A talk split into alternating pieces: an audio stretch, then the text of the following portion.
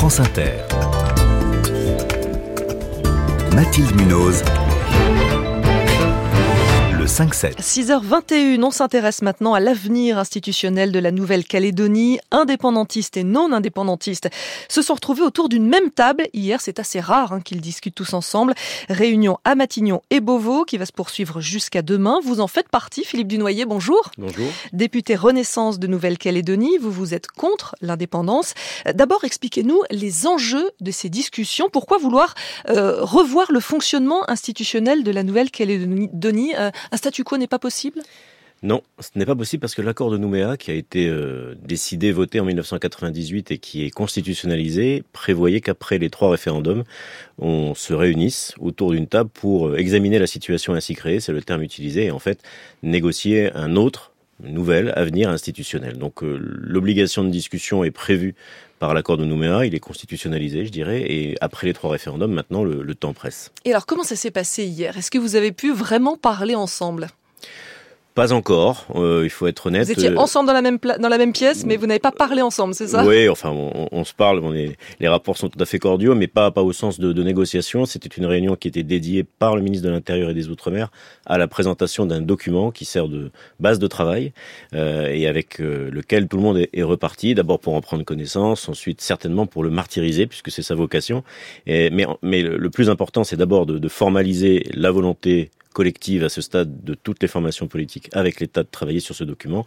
maintenant, on a la fin d'année pour parvenir à un accord. Et elle est là, cette bonne volonté? Vous sentez effectivement que... Oui, oui. Alors c'est, bien sûr, c'est compliqué. Il n'y a pas de génération spontanée au consensus. Il se construit euh, pas à pas. Mais le pas d'hier était un pas essentiel. On est sorti, même si elles sont toujours importantes, de réunions strictement bilatérales. Maintenant, on a le, cadre plénier complet et les enjeux et la perspective. On, a tout ce qu'il nous faut. Alors, il y a différents gros chantiers. Euh, on va en prendre deux notamment. Les, les principaux, euh, le, droit à l'autodétermination, hein, c'est euh, ce qui est prévu notamment dans le, dans le document dont vous nous parliez. Euh, ça veut dire quoi exactement, droit à l'autodétermination? Ça veut dire nouveau référendum?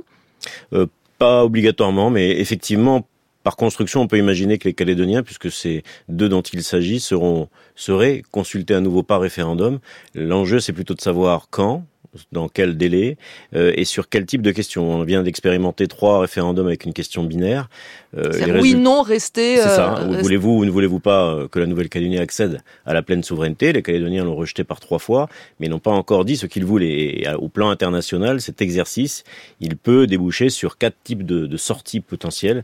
Donc, un référendum sur un projet plutôt que sur une question binaire est, préférable. Et vous, c'est ce que vous préférez? Vous ne voulez pas de nouveau une question oui ou non à l'indépendance? Non, je pense que si on peut l'éviter, il faut absolument le faire. C'est ce que réclament les indépendantistes, parce qu'on l'a pas dit, mais ils ne reconnaissent pas le troisième référendum qui a eu lieu pour, pour pour eux, il ne compte pas, il n'est pas légitime, et c'est pour ça qu'ils en réclament un autre. Voilà, mais c'est un, autre, enfin c'est le même sujet, mais là ils veulent refaire un, troisième. Alors que là on est parti sur une question, maintenant que les trois ont eu lieu parce qu'ils ont eu mmh. lieu, euh, que le résultat soit contesté ou contestable, c'est l'affaire de, de, chacun, mais la question c'est, puisque ce droit est reconnu par la Constitution française, il est reconnu au plan international, comment est-ce qu'on peut le rénover? C'est l'enjeu, et, et, sous quel délai pour donner un peu de visibilité aussi aux Calédoniens. Mais ça veut dire quoi? Le but c'est d'avoir un peu plus d'autonomie encore, que la Nouvelle-Calédonie ait plus d'autonomie? Alors ça c'est un autre thème, c'est un autre thème sur lequel on on est amené à travailler. Le président de la République et, le ministre de l'Intérieur euh, nous y incitent depuis quelques semaines. C'est la thématique de l'émancipation du territoire. C'est le terme qui est utilisé. Comment est-ce qu'on peut faire que cette collectivité déjà très très largement autonome continue d'avoir un peu plus d'autonomie C'est la trajectoire d'émancipation et à l'issue de laquelle on peut imaginer l'exercice du droit à l'autodétermination, en tout cas sa rénovation. Alors le point qui fâche, c'est le dégel du corps électoral. Euh, pour euh, que tous nos auditeurs comprennent bien, en fait, tous les habitants de Nouvelle-Calédonie ne peuvent pas voter euh, aux élections provinciales, par exemple, qui vont avoir lieu l'an prochain. Combien d'électeurs sont exclus aujourd'hui de ce suffrage? Un peu plus de 40 000. Donc aujourd'hui, ce sont euh, les électeurs en fait qui résident euh, en Nouvelle-Calédonie avant 1998, c'est ça, hein, qui peuvent voter. Oui, en, résumé, c'est un petit peu plus compliqué, mais c'est ça l'idée. On va le faire simple. C'est ça, oui, c'est gelé depuis 1998 et toutes les personnes qui sont arrivées, qui se sont installées depuis 1999, euh, sont majoritairement exclues du droit de vote. Et pour vous, il faut ouvrir oui, le corps électoral. Absolument, parce que ce sont des restrictions d'abord tout à fait exorbitantes du droit commun électoral. Ensuite, parce qu'elles n'étaient euh, validées par le Conseil constitutionnel et la Cour européenne des droits de l'homme que parce que l'accord de Nouméa a été euh, provisoire. Euh, nous sortons là progressivement de l'accord de Nouméa et, donc il nous faut, pour ces raisons-là, et puis aussi parce que le, droit de vote est un, droit fondamental qu'il faut reconnaître aux personnes qui sont installées durablement sur le territoire ou a fortiori nées sur le territoire. Il y a 12 000 natifs qui sont exclus de ce droit de vote.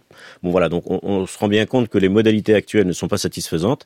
Euh, il y a un accord, je dirais, de principe sur euh, ce dégel. La question est de savoir quelle va être la durée, parce que la question se portera sur la durée suffisante de résidence au bout de laquelle elle sera glissante, donc plus personne ne sera définitivement exclu de ce droit de vote, mais il y aura une, durée d'attachement à ce territoire qui permettra d'acquérir le droit de vote aux élections provinciales. Et sur tous les points là qu'on vient de balayer, euh, vous avez quand même un calendrier serré, hein, il y a des échéances à respecter, il y a ces élections provinciales dont on vient de parler, et il y a le président Emmanuel Macron qui, euh, qui a dit que cette révision constitutionnelle, elle était pour le début de l'année prochaine, donc il vous reste quelques mois, c'est jouable en quelques mois? Et il faut pas traîner. Il faut pas traîner. Effectivement, si si on regarde le, le planning à l'envers, euh, une révision de la Constitution au premier trimestre 2024, ben, ça implique nécessairement qu'avant la fin de l'année, on trouve cet accord. Et j'insiste de manière consensuelle. Il faut absolument que nous parvenions à un consensus local, à un équilibre. Hein, c'est la matrice de l'histoire institutionnelle calédonienne depuis 1988.